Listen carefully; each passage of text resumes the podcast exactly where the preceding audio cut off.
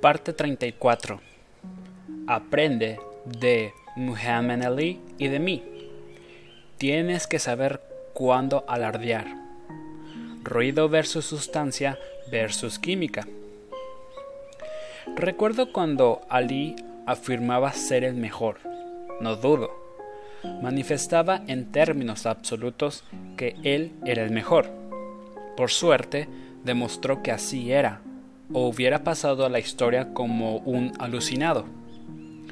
Es interesante observar ahora que esos días ya son historia, que se colocó frente a una situación que exigía ponerse a sí mismo a prueba, cosa que hizo. Creo que se puso el listón muy alto a propósito. Sé que fue así. Se me puede oír decir a menudo que mi siguiente proyecto va a ser enorme y que será un gran éxito. ¿Por qué? En primer lugar, confío en que así será. En segundo, sé que tengo que colmar mis propias expectativas. Cuando anuncias públicamente algo al mundo para que lo oiga todo el mundo, será mejor que tengas razón, o cuando llegue la hora de la verdad, no será fácil. Yo ya no tengo que preocuparme demasiado por eso, pero mis estándares son tales que pongo la misma cantidad de esfuerzo como si fuera mi primer gran negocio. Además, anunciar un nuevo proyecto siempre hace que me circule la adrenalina. Estos anuncios públicos no son fanfarronadas, simplemente expongo los hechos. El hecho es que mis edificios son los mejores, por eso se venden, y muy a menudo antes de construirlos. Los edificios Trump son los más caros por metro cuadrado, no solo porque sean una marca comercial, sino porque es una marca comercial de lujo. La gente sabe lo que está comprando. Los edificios tienen demanda. ¿Por qué debería mostrar falsa modestia cuando es mentira? Lo mismo va por ti. Si tienes algo de lo que sentirte orgulloso y puedes respaldar tus afirmaciones, entonces Vea por ello. Deja que la gente se entere. No hay ninguna razón para mostrarse reservado respecto a los grandes logros. Hoy en día, el marketing demanda que llamemos la atención del cliente. Puede transformar un negocio en un gran éxito o en un profundo fracaso. Yo hago la mayor parte del trabajo de relaciones públicas porque sé cómo hacer propaganda de mi marca. Si tienes un producto o servicio, aprende a hacer lo mismo. Te ahorrará tiempo y dinero. Si tú no crees en tu producto y no puedes ensalzarlo, ¿quién lo hará? Cuando la gente dice, ese no es mi estilo, puedo entenderlo hasta cierto punto, pero mi reacción inicial es que quizá no tengan demasiada confianza en la calidad de su trabajo. Conocí a un joven con una destacada trayectoria a sus espaldas, pero era tan modesto que comencé a creerme su actitud más que sus logros. Acabé por no contratarlo por el efecto desmoralizador de su actitud. Si hubiera sido un poco más optimista, yo hubiera sido más propenso a creerle. Observa lo que estoy diciendo. Le creía, pero no creía en él. Su actitud eclipsaba sus cualidades. No es que alguien tenga que fanfarronear para impresionarme, pero alguien que anula sus propias posibilidades me parece un perdedor. No lo quiero en mi equipo. Ten esto en cuenta cuando tengas que hacer una entrevista. Tienes que dibujar una fina línea. Tal vez tengas que reunirte con, con alguien discreto. Eso es bueno. Tenlo presente. La mayoría de la gente será capaz de reconocer que hay sustancia cuando la ven, pero tampoco se puede descartar la química. El joven que acabo de mencionar será una buena opción en otra parte, no tengo ninguna duda. Recuerda que a veces solo es cuestión de estar en la misma onda. Ese viejo pero verdadero hecho sobre la química personal. Se trata de una dinámica tácita que ni siquiera el ruido o la sustancia puede apagar. Parte 35. ¿Qué aspecto tendría con la cabeza afeitada? WrestleMania. Tengo claro que la lucha libre es algo muy importante últimamente, pero del mismo modo en que nunca pensé que sería el invitado de Saturday Night Live, jamás imaginé que me metería en un cuadrilátero y aceptaría un desafío de Vince Mahone en su programa WrestleMania. Pero lo hice. Supongo que hay que recordar que nunca hay que decir nunca y nunca pensar nunca. Tampoco pensé nunca que accedería a afeitarme la cabeza si perdía una apuesta, pero lo hice. Por suerte no perdí, de manera que mi famoso corte de pelo sigue en su sitio y sigue siendo célebre. ¿Tuve duda sobre si ganaría o no? Por supuesto.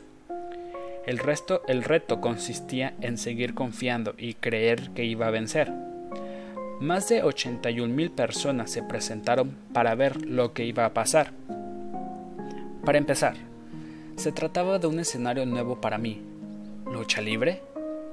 Cuando estaba en la facultad me gustaba jugar a baloncesto y sé mucho sobre ese deporte.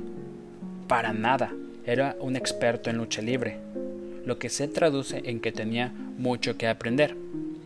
Me gusta saber lo que hago, y Vince y yo íbamos a escoger a luchadores que nos representarían en el cuadrilátero. Tras mucho investigar y reflexionar, escogí a Bobby Lashley y Vince a Umaga, dos de los mejores luchadores del momento. Dimos una conferencia de prensa en la Trump Tower, unos días antes del encuentro durante la cual las cosas se pusieron feas. Vince se estaba fumando de mí de modo que le solté un sopapo y de repente Vince estaba en el suelo. Mi guardaespaldas le soltó encima. Nuestros luchadores se pusieron alerta, pero dejamos la verdadera pelea para el cuadrilátero. Vince y yo éramos amigos, pero esta competición amistosa se estaba convirtiendo en algo más. Este acontecimiento de lucha libre estableció un récord y salió en las páginas del New York Times en un artículo extenso. Era algo importante y el alboroto abarcó toda la gama que va desde fanáticos leales que se presentaron en persona a millones de telespectadores que lo vieron en la televisión de pago por pura curiosidad. ¿En qué se había metido esta vez Donald Trump? ¿De verdad iba a arriesgarme a que le raparan la cabeza? Tengo que admitirlo. Hubo momentos en los que me hice las mismas preguntas. ¿Qué estaba haciendo? ¿Por qué lo estaba haciendo? ¿Merecía la pena correr el riesgo? Había muchas posibilidades de que acabaran afeitándome la cabeza en público, mientras millones de personas lo veían, algunas de ellas con regocijo. Bueno, me di cuenta de que me gustaba el reto. No tenía que subirme al cuadrilátero, pero así y todo seguía siendo un encuentro de lucha libre, la batalla de los dos multimillonarios. Así es como fue anunciado. Vince es un tipo fantástico y un empresario de éxito. Como es un experto en lucha libre, tuve algunas dudas sobre mi habilidad para elegir correctamente al luchador que me ayudaría a llegar triunfante al final. Supe que no había vuelta atrás a medida que aumentaba el entusiasmo por la pelea o ganaba o perdía. Así de simple. Me gustaba el subidón de adrenalina que esto me provocaba. Era emocionante y me di cuenta de que me lo estaba pasando en grande. Te tiene que encantar aquello que hagas, como ya me has oído decir muchas veces antes. No había duda de que me estaba encantando. Ganar solo fue la guinda del pastel. Que no me afeitaran la cabeza tampoco estuvo mal lo que demuestra que a veces merece la pena correr algún riesgo. Este es uno de los mayores riesgos y desafíos a los que me he enfrentado en público. ¿Valió la pena? Completamente. Te recomiendo que corras algunos riesgos, tú también. La vida no es para los asustadizos. En la vida, trata de no tirar nunca la toalla, de modo que súbete al ring. Parte 36. Cuando te ataquen, devuelve el golpe. Un libro y un pleito. Cuando te has pasado 40 años construyendo una marca conocida en todo el mundo y llega alguien y publica un libro que cuestiona tu mérito y daña tu imagen y tu reputación, de forma cruel además, se convierte en una cuestión seria. Hay un escritor en The New York Times llamado Tim O'Brien que ha escrito algunos artículos muy negativos sobre mí. No me gustaba y no lo respetaba como escritor, porque lo que contaba no era cierto y sus escritos eran salvajemente negativos.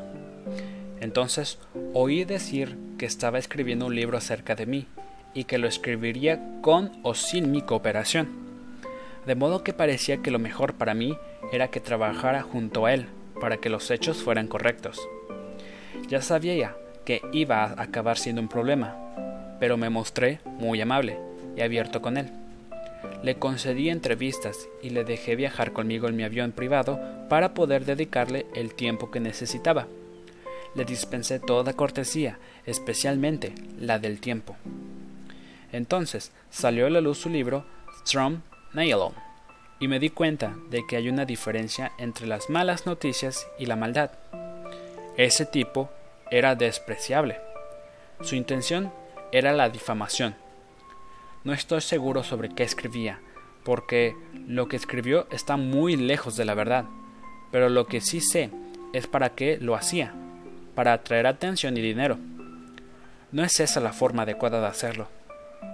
Había mentido descaradamente en su libro y pretendía dañarme a mí personalmente y a mis negocios. Su información era censurable y no está especialmente bien dotado para la escritura. Decidí no mirar hacia otro lado y achacarlo a los celos, la malicia o la codicia. En vez de eso, los demandé a él y a su editor por un montón de dinero. El escritor acaparó la atención que obviamente estaba buscando, pero su editor ganó algo que no estaba buscando. Era evidente que no sabían con qué estaban lidiando con un tipo que acabaría por escribir. Nunca tires la toalla, y que lo decía en serio. La conducta del editor no era mucho mejor que la de O'Brien, y tendría que asumir las consecuencias. Hay toda clase de personas en este mundo. He conocido a algunos periodistas y escritores buenísimos, honestos y consagrados a su profesión. A pesar de que este tipo escribió cosas malas sobre mí en el pasado como reportero de New York Times, me gusta conceder a la gente el beneficio de la duda, o al menos una oportunidad. En este caso, le estaba concediendo la segunda, de hecho, más que una segunda oportunidad, considerando los artículos negativos que ya había escrito sobre mí. De modo que tomad esto a modo de aviso. Van a pagar un precio muy alto. Por ejemplo, este escritor subestimó a propósito y a sabiendas mi patrimonio en miles de millones de dólares. Insistía en que yo valía un par de cientos de millones de dólares como mucho. Incluso la revista Forbes reconoce que valgo mucho más, siendo su conservadora valoración de 2.700 millones de dólares. Este escritor tuvo acceso a todos los datos, pero eligió ignorarlos. En vez de apoyarse en ellos, afirmó haberlo hecho en fuentes anónimos para transgiversar mi negocio. De modo que lo que hice fue invitar a Force para que investigara y lo revisara todo, cosa que hicieron con meticulosidad, confirmando lo que habían descubierto en un principio, que siendo conservadores valían 2.700 millones de dólares. Publicaron sus resultados, todo este tiempo y esfuerzo invertido por el equipo de la revista Forbes y por el mío fue resultado directo de los errores de información intencionales del libro Trump Nation, concebidos para dañar mi reputación y mi negocio. En septiembre de 2003, Forbes confirmó que mi empresa estaba valorada en 3 mil millones de dólares. Esa cifra es mucho menor que mi patrimonio actual, pero fueron muy conservadores. A modo de comparación, un periodista y un escritor muy respetado, Robert Slider, escribió un libro sobre mí, Donald Trump, claves del éxito como empresario, negociador, estratega, inversor, que salió de maravilla para todo el mundo.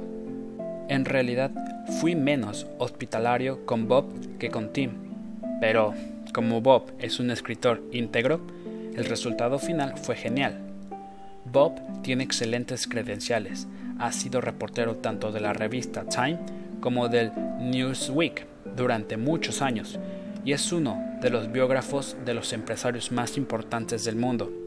También parece entender que exponer los datos auténticos es parte del trabajo de un periodista. En todo caso, comuniqué al editor que no tenía ningún interés en encontrar una solución que no pasara por una sustanciosa indemnización y una disculpa. No me importa tener que pagar unos honorarios exorbitantes a los abogados siempre y cuando el resultado final sea la verdad, algo que ellos están evitando. Mucha gente se preguntará, ¿por qué molestarse? Yo digo, ¿por qué tirar la toalla? Yo nunca me echo atrás. En caso de ganar el pleito, no necesito el dinero que éste me reportaría.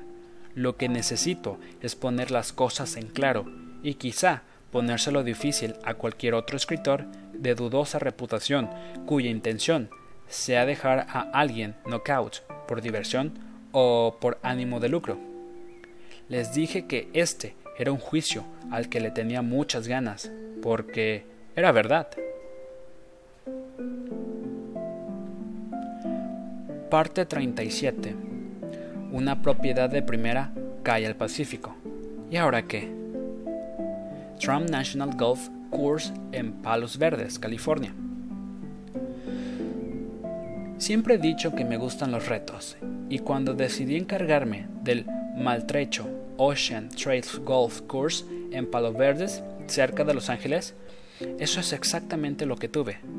Comencé a referirme a él como Ocean Trails, antes de cambiarle el nombre a Trump National Golf Course, y por una buena razón. En un artículo de la revista especializada en golf, Fairways and Greens, describían el 818, que por cierto es el que se deslizó hacia el océano, como zona cero más 61 millones de dólares. ¿Te puedes creer que me gastara 61 millones en un solo hoyo? Créelo. Cuando quiero hacer algo, quiero que se haga bien. Este hoyo es el más caro de la historia del golf. Eso espero, porque no me imagino haciendo lo mismo muchas veces. Si vieses la situación a través de mis ojos, verías que merecía la pena cada moneda que gasté. El campo de golf está situado frente al Océano Pacífico, a lo largo de más de 3 kilómetros y fácilmente compite con el campo de golf Pebble Beach, tanto en belleza como en delicadeza.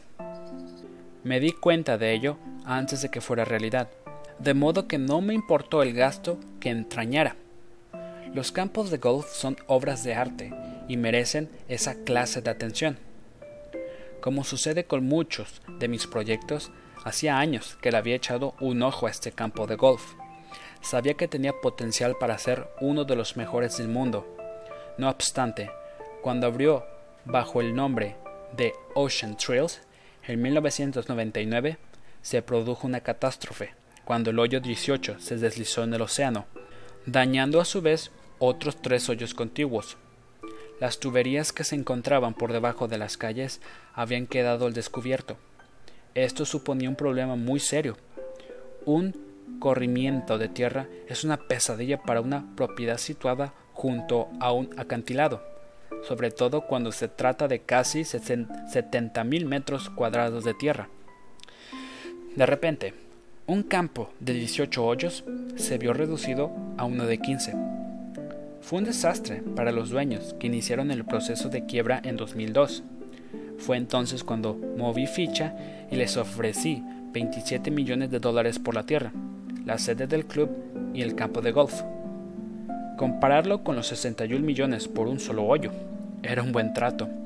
Tuve que tomar una decisión ¿Lo arreglaba sin más y ya está porque ya era un buen campo de golf? ¿O lo hacía por todo lo alto y lo convertía en uno de los campos más famosos del mundo? Creo que ya sabes qué opción elegí. No era la más fácil, pero sí la mejor. Calculé que rehacer todo el campo, incluyendo la reconstrucción del hoyo caído, me costaría unos 265 millones de dólares. ¿Cómo se explican los 65 millones por un solo hoyo? Bueno, aquí va lo que implica su reconstrucción.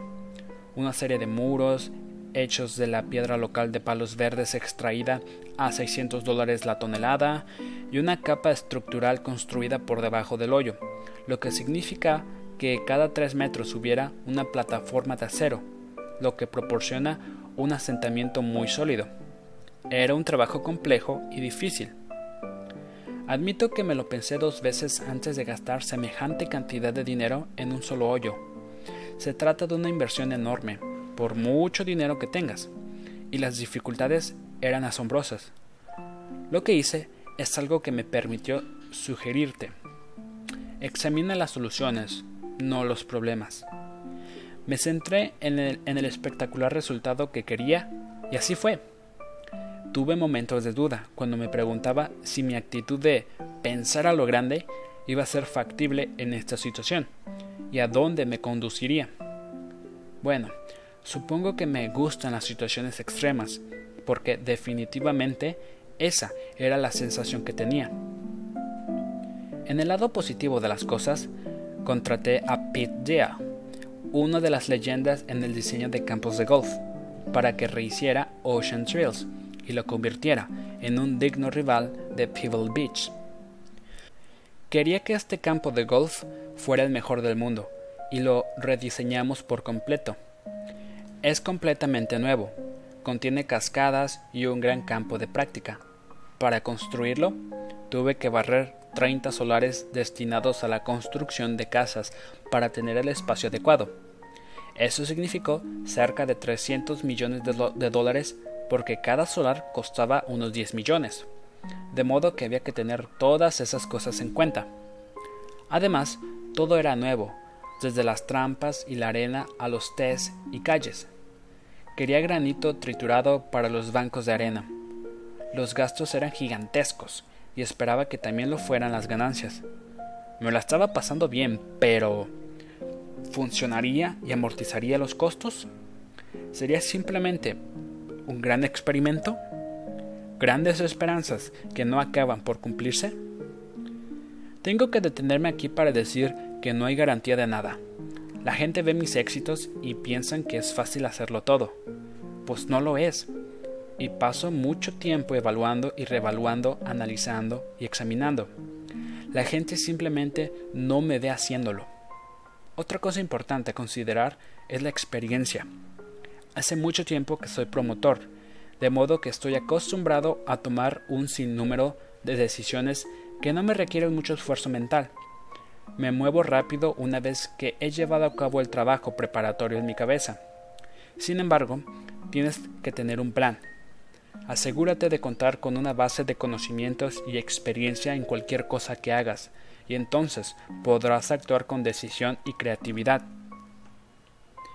Tuvimos que contemplar un montón de detalles al mismo tiempo que llevábamos a cabo la reconstrucción del campo. Los 3.800 metros cuadrados de la sede del club por un lado, que tiene un restaurante que ha ganado el Golden Scripter Award. El campo se ha convertido en el número uno de California y la Michelle Douglas and Friends Pro Celebrity se celebra en él cada mes de abril. Trump National Golf Club Los Ángeles se ha convertido en un éxito espectacular en todos los sentidos.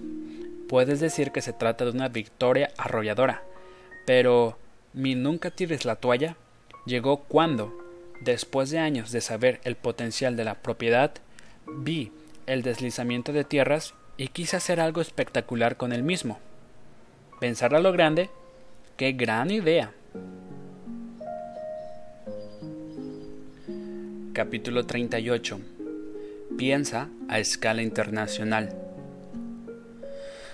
Ya me has escuchado hacer hincapié en la importancia de mantenerse informado sobre los acontecimientos mundiales, lo que incluye noticias políticas y financieras. Me gustaría recomendarte un libro publicado en 2007 que reafirma la importancia de pensar a escala internacional.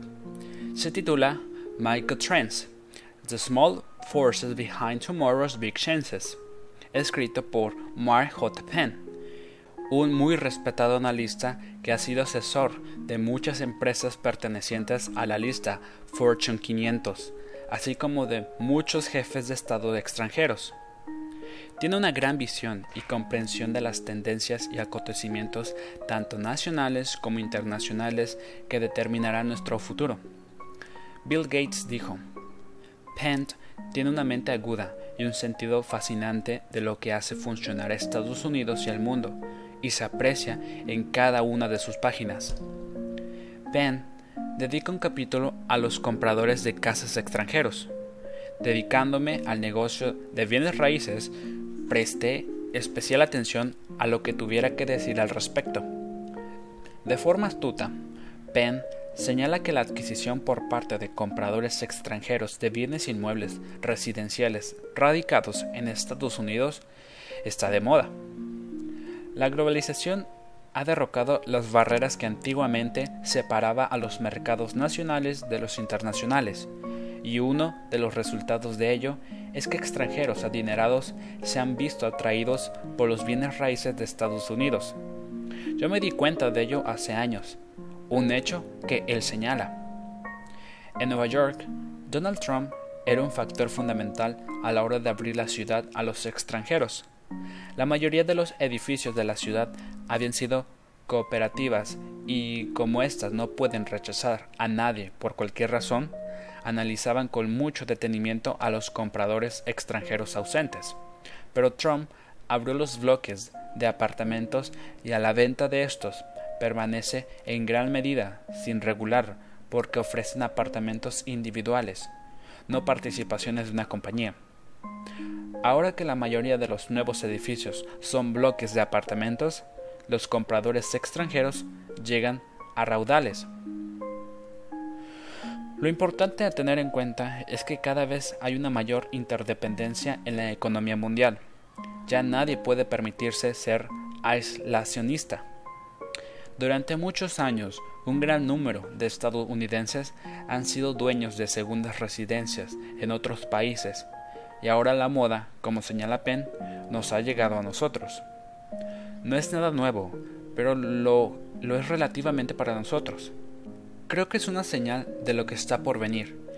Y cuando hace unos años me decanté por la construcción de edificios de apartamentos, sabía que era el momento oportuno para ello. Lo que quiero decir es que me he mantenido al tanto de los acontecimientos mundiales durante años, y por lo tanto no me resultó tan difícil darme cuenta de que se acercaba esta tendencia. No soy clarividente, pero me tomo tiempo para estar bien informado Tú puedes y deberías hacer lo mismo. Dedícale algún tiempo a los sucesos internacionales. Lee libros, mantente por delante de lo que esté sucediendo. Ponerse al día puede suponerte un montón de tiempo, pero tener algo de clarividencia puede ahorrártelo.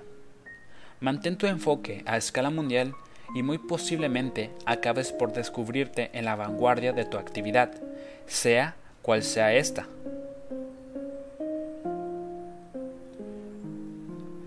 Parte 39. Allí donde otros fracasan está tu oportunidad.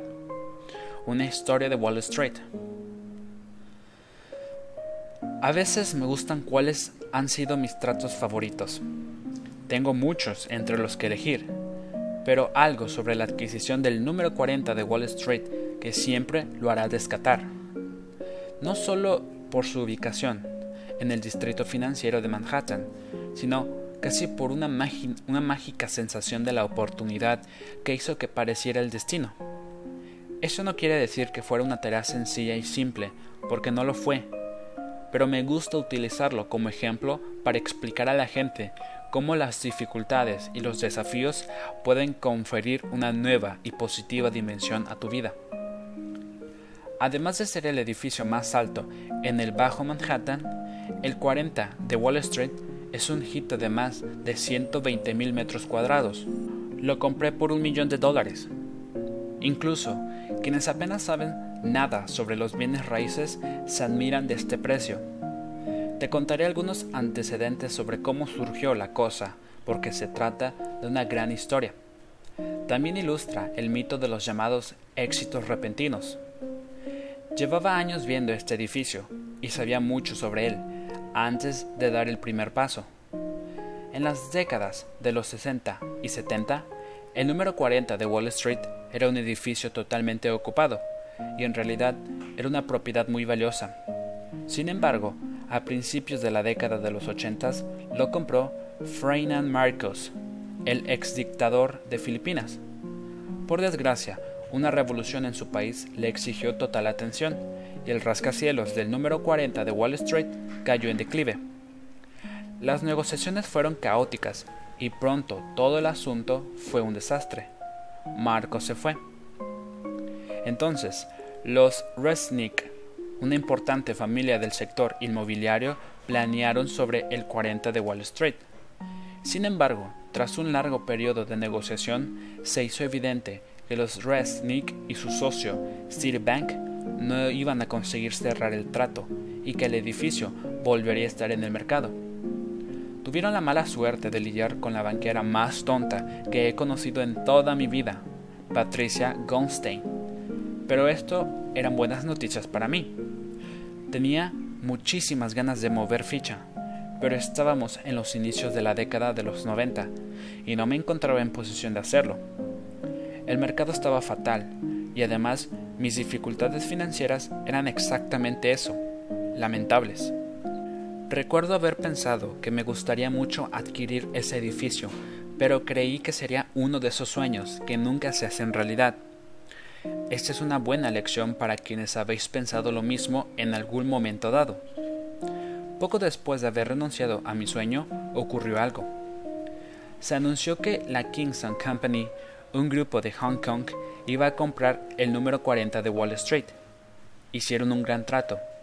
Después de completar el proceso de compra, los llamé para decirles que me gustaría quedar con ellos para discutir una posible asociación. Resulta que no estaban interesados en asociarse con nadie, sino en convertir el 40 de Wall Street en el equivalente de la Trump Tower, en el centro de la ciudad con un patio interior. Lo que harían con las columnas de acero que sustentaban el edificio de 72 plantas parece que nunca se les pasó por la cabeza. Estaba realmente atónito. Pero también me dio alguna esperanza, si bien obviamente no sabía lo que estaban haciendo. ¿Durante cuánto tiempo podría seguir aferrándose a un edificio que los empequeñecía en todos los sentidos. El grupo Kingston demostró ser relativamente ignorante en lo referente a la restauración, dirección y arrendamiento de los rascacielos en la ciudad de Nueva York.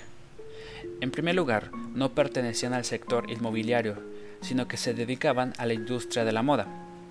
Kingston comenzó invirtiendo decenas de millones de dólares en el edificio sin llegar a ninguna parte.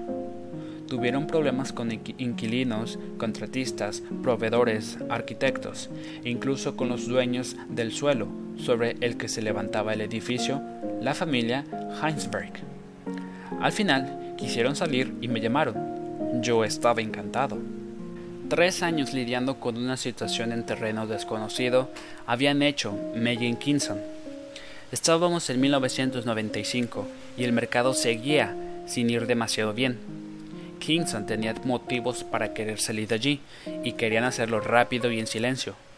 Me encontraba en una posición excelente debido a su malestar y agotamiento y comencé las negociaciones ofreciéndoles un millón de dólares, además de asumir y negociar sus gravemenes sobre la propiedad. También hice que el trato estuviera sujeto a una reestructuración del arrendamiento del terreno con la familia Heinsberg.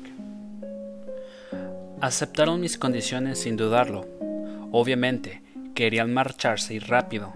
Aunque su historia sea triste, es lo que ocurre dentro del sector inmobiliario neoyorquino si no sabes lo que estás haciendo, no conseguirás llevar nada adelante.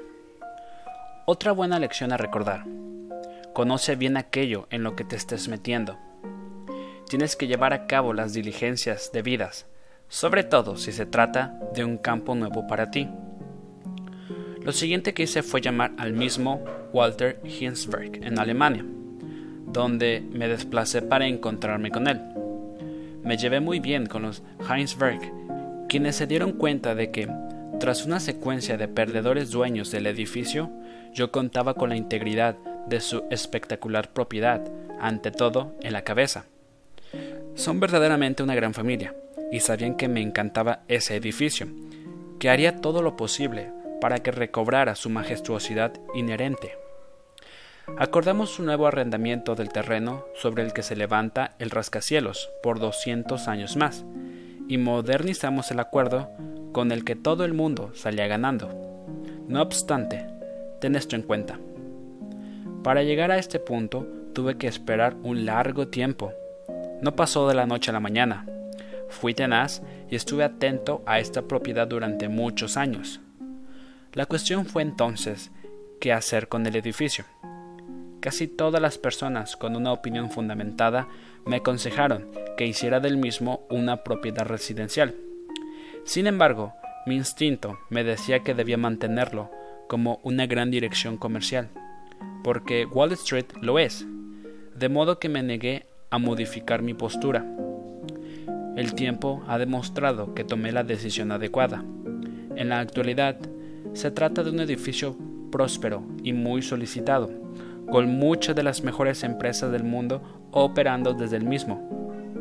Además, poco después de adquirir el 40 de Wall Street, el mercado inmobiliario viró a mejor, y la zona centro experimentó un renacimiento tanto en las propiedades y promociones residenciales como en las comerciales. No podría haber elegido un momento más oportuno para cerrar el trato. No creo mucho en los milagros, aunque esto se acerca a uno. Obtengo cerca de 20 millones de dólares al año con los alquileres del número 40 de Wall Street, y el edificio está valorado actualmente en 500 millones. No está mal para una inversión de un millón de dólares. Así que, además de ser el dueño del edificio más bonito del Bajo Manhattan, tuve la fortuna añadida de obtener beneficios. ¿Has estado alguna vez en el edificio Trump del número 40 de Wall Street? Si es así, ya sabes por qué me siento tan orgulloso. Nada se parece a Wall Street, y no hay nada tan bonito como este edificio. Coach Trump, hazlo realidad. Nada es fácil. A veces simplemente uno tiene que mostrarse tenaz, así como paciente. Reconoce una oportunidad. Siempre esconde detrás problemas y fealdad y fracaso, sobre todo los fracasos de otros. Cada reto u obstáculo con el que te encuentres no es más que una oportunidad disfrazada. Piensa lo grande, piensa de forma creativa y ya lo verás. Y no te olvides de confiar en tu propio instinto. Está ahí por una buena razón.